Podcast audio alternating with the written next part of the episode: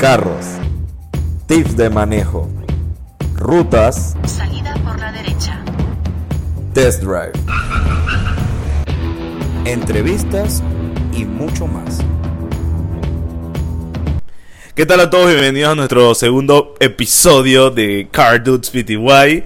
El día de hoy en nuestro podcast le estaremos hablando sobre la gran mentira que te han contado sobre la velocidad. Este es un tema muy controversial, así que les pedimos muchachos que por favor, muchachos y muchachas, que tengan mente abierta. Espero les guste. Pero entonces, ¿es mala la velocidad? Bueno, esta pregunta no es fácil de responder. Lo que parece, a- con lo que vivimos a diario a cada rato, es que sí, nos muestran que hay muchos choques, carros totalmente destruidos, cosas por el estilo, los límites de velocidad cada vez los bajan más, los siguen bajando. Inclusive, al menos aquí en Panamá, a veces uno piensa que ya uno no puede ir a las playas en el interior debido a que los límites de velocidad en verdad están bastante bajos y te tarda en llegar y bueno, ya no es como antes. Antes la mayoría de las zonas de repente eran de 100, 110 kilómetros por hora, uno iba a 100, 110 relajado, ahora las zonas son de 80, te multan y cosas por el estilo. Pero en verdad la velocidad es mala. Bueno, hay otras eh, evidencias que podemos mostrar en las que ah, fácilmente se ve que pareciera no ser así. Y el ejemplo más fácil de todos es en Alemania está la carretera que muchos conocen como la Autobahn, que es una carretera la cual no tiene límite de velocidad. Y ahí se ve claramente en muchos videos como los carros, a veces tú haces una toma de cómo se ve la calle y sabes, pareciera que el carro estuviera circulando normal por la calle, la velocidad fuera normal. Y cuando enfocas el velocímetro del carro, el carro va disque a 240 kilómetros por hora, disque a velocidad máxima el carro. Y sabes, van manejando como si nada, normal. Y no ves que hay accidentes casi. Entonces, sabes, pues ahí también te das cuenta de que de repente no necesariamente la velocidad es mala. Pero entonces, ¿en verdad es mala la velocidad? ¿O por qué pensamos eso? ¿O si es o no es mala? Bueno, analicemos un poco la evidencia.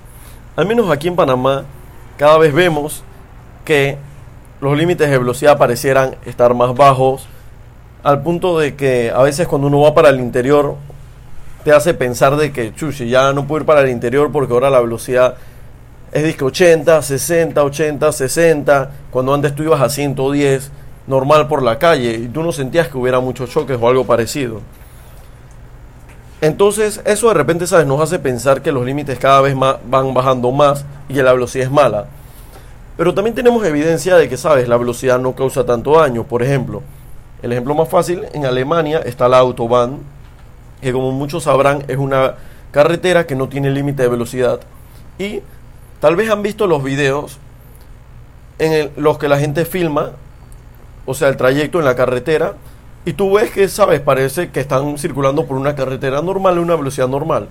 Y al bajar el celular, cuando muestran el velocímetro del carro, resulta que van a 250 kilómetros por hora a la máxima velocidad del carro y van como si nada. Entonces, sabes, esto te hace ver que de repente la velocidad no es tan mala. Pero entonces, ¿qué nos hace lle- llevar, llegar a la conclusión? Entonces, ¿qué nos hace llegar a la conclusión? ¿O qué hace que la sociedad piense que la velocidad es mala o es buena?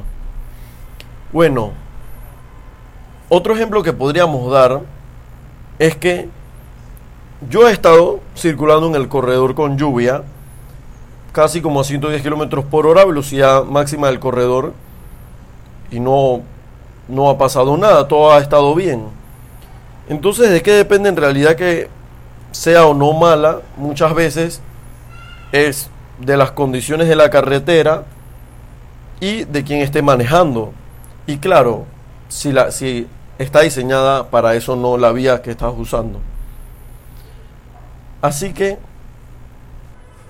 así que tú que nos estás escuchando, hasta este punto, ¿qué crees? ¿Crees que la velocidad es mala? ¿Crees que es buena? ¿Qué factores o de qué crees que básicamente depende si es mala o es buena? Piénsalo. debemos recordar que la velocidad es relativa. Desde el punto de vista físico, recuerda que tu carro siempre va a tratar de seguir en el mismo estado que está. Si tú vas rápido, en realidad no va a pasar nada, mientras que tú no intentes, sabes, cambiar de dirección o frenar.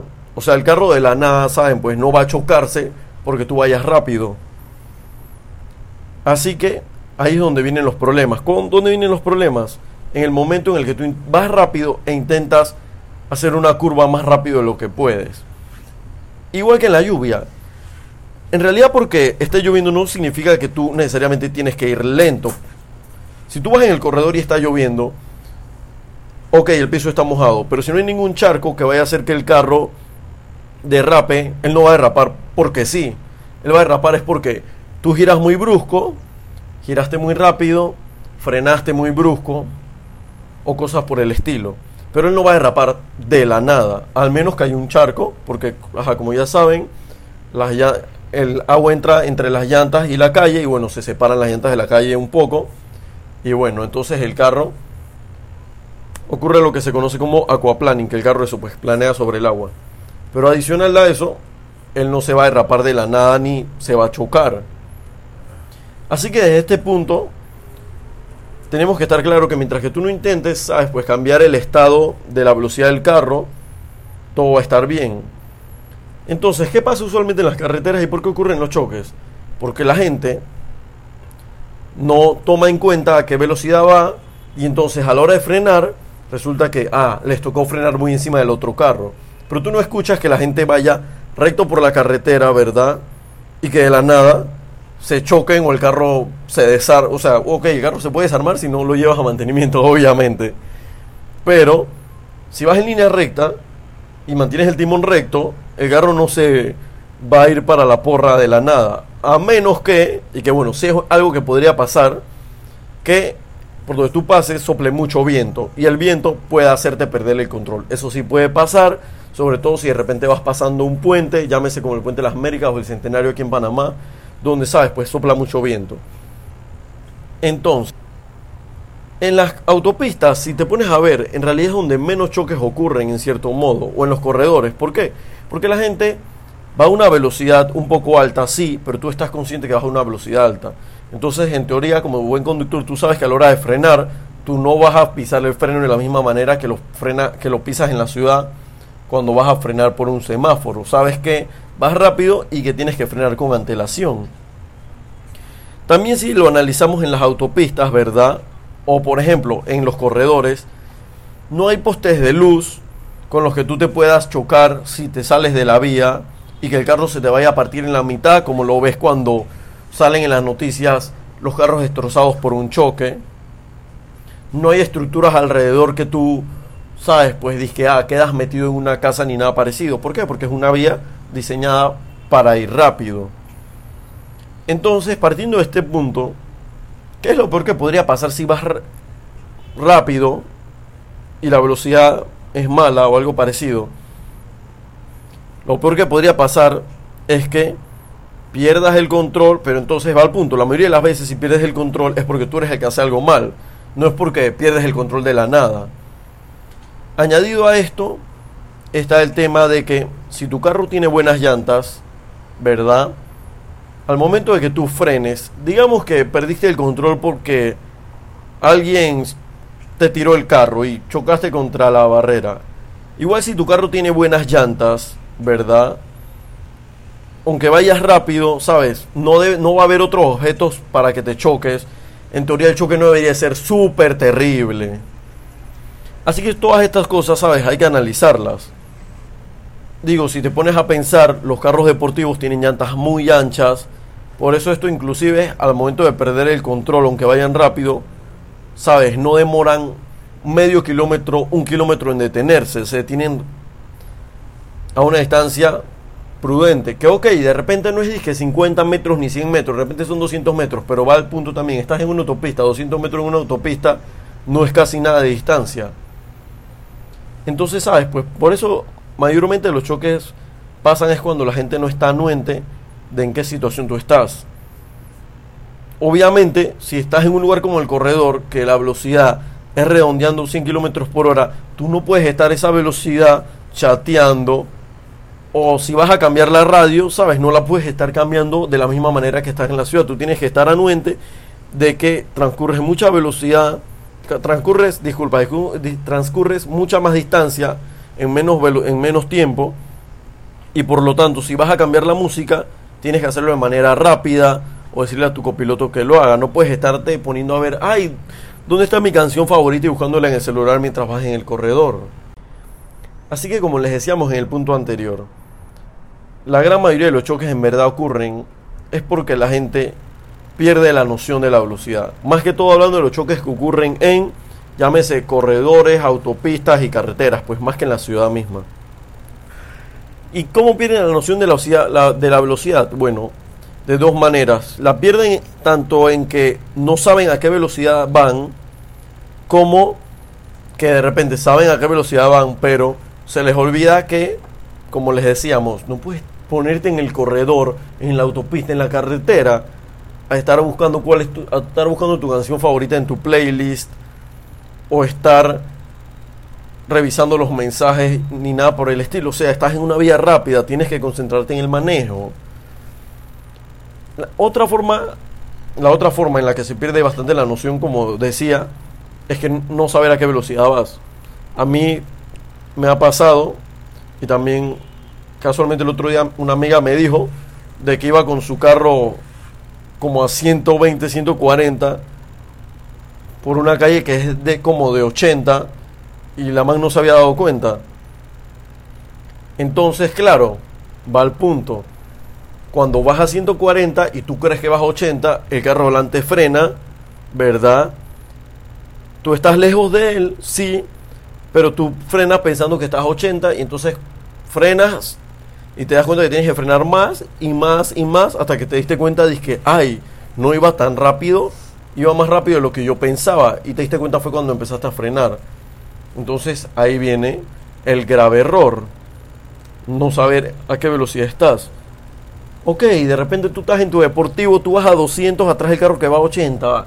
Ok, está bien, pero eso, si tú estás claro que vas a 200 y tú tienes frenos deportivos, ¿verdad? Tú puedes, sabes que tienes que frenar con mucha antelación, sabes que vas a pisar el freno bastante duro, que no lo vas a pisar como una pisada normal.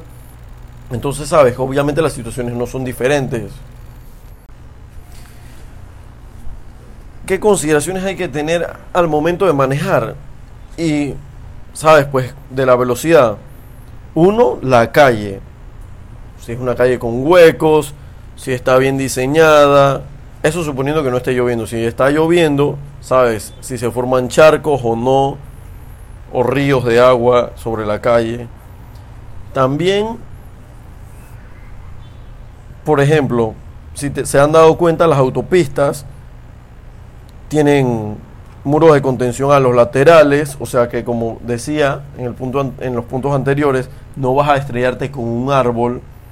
Todo eso hay que tomarlo en cuenta. Si la calle tiene hombro, no tiene hombro, el ancho de los carriles. Eso, si te sales de la calle, ¿a dónde vas a ir? No es lo mismo que te salgas de la calle de repente en un desierto, que sabes, lo que va a pasar es que vas a saltar del asfalto a la tierra, a que te salgas de la calle en una calle que donde te salgas de la calle vas a dar contra los árboles en el bosque. Claramente no es lo mismo. Así que todas estas cosas tienes que tomarlas en cuenta al momento de manejar o al momento que decidas ir rápido. También el tema de si hay casas a- los lados de la vía, hay pueblos, no es lo mismo a que estés, sabes, en una in- interestatal en la que solo hay pasto alrededor. Todo esto hay que tomarlo en cuenta. Bueno, y esto ha sido todo por el día de hoy en nuestra primera parte de La gran mentira que te han contado sobre la velocidad. No olvides en compartir nuestro podcast si te gustó. Muy pronto estaremos subiendo la segunda parte. Saludos.